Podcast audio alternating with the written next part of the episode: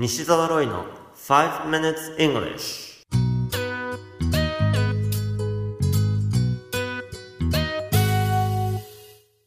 Good morning everyone. こんにちは。イングリッシュドクターの西澤ロイです。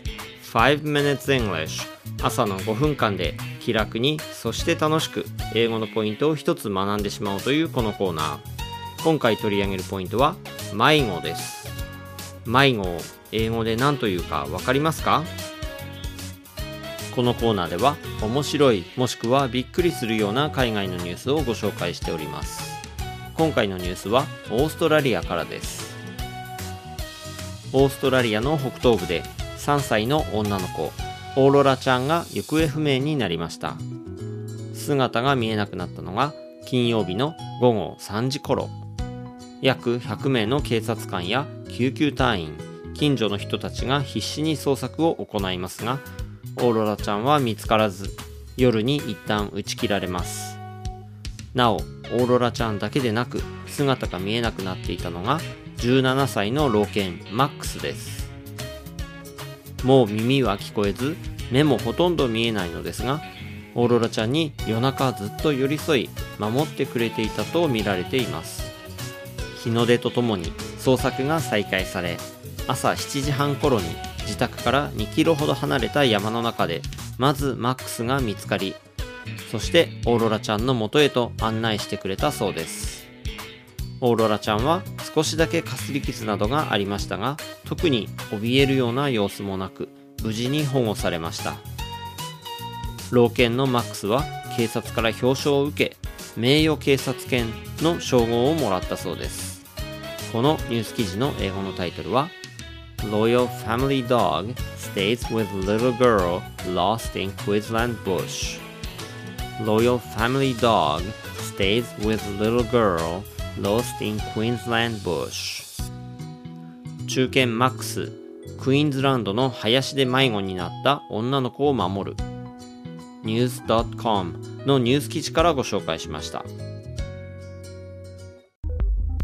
今回のニュースでは3歳の女の子が迷子になりました。迷子という言葉を英語にするときにはちょっと注意がいるかもしれません。なぜなら迷子を機械的に英語に翻訳してしまうと lost child と出てきてしまうからです。日本語の迷子という言葉には子供の子という文字が含まれています。ですから道に迷った子供はぐれた子供という意味で lost child と訳されるわけですね。でも別に大人だろうと動物だろうと迷子になることがありますよね。必ずしも子供とは限らないわけです。ですから迷子のはぐれたという意味を表す形容詞を押さえておくことが大切です。英語では2通りの形容詞が使われます。1つ目は lost 失うことを表す lose の過去分詞つまり受け身の形です。be lost もしくは get lost のように言うことで道に迷う迷子になるという意味合いになります。2回ずつリピートしてみましょうか。なお be lost は be 動詞を活用させないと使えませんので I'm lost で練習してみましょう。I'm lost I'm lost そして get lost get lost もう一つの言い方は missing missing boy とか missing girl などのように使いますがこれは行方不明のということですね ing を取った miss という動詞は的を外れるということでありその結果としてないとかいないことも表します。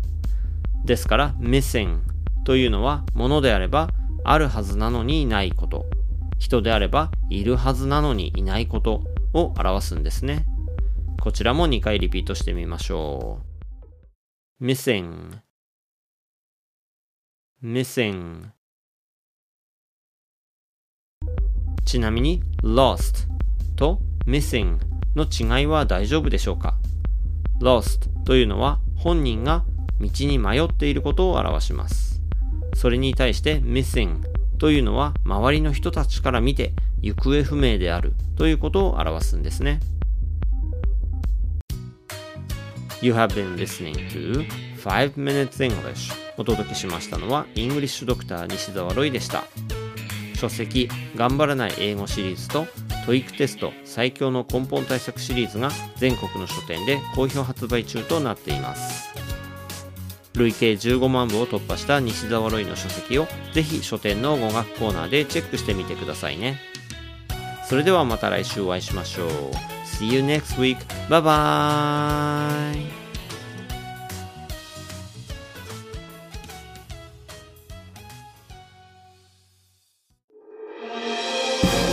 き方に秘訣あり。イングリッシュドクター西澤ロイが日本人のために開発したリスニング教材。リアルリスニング。誰も教えてくれなかった英語の聞き方の秘訣を教えます。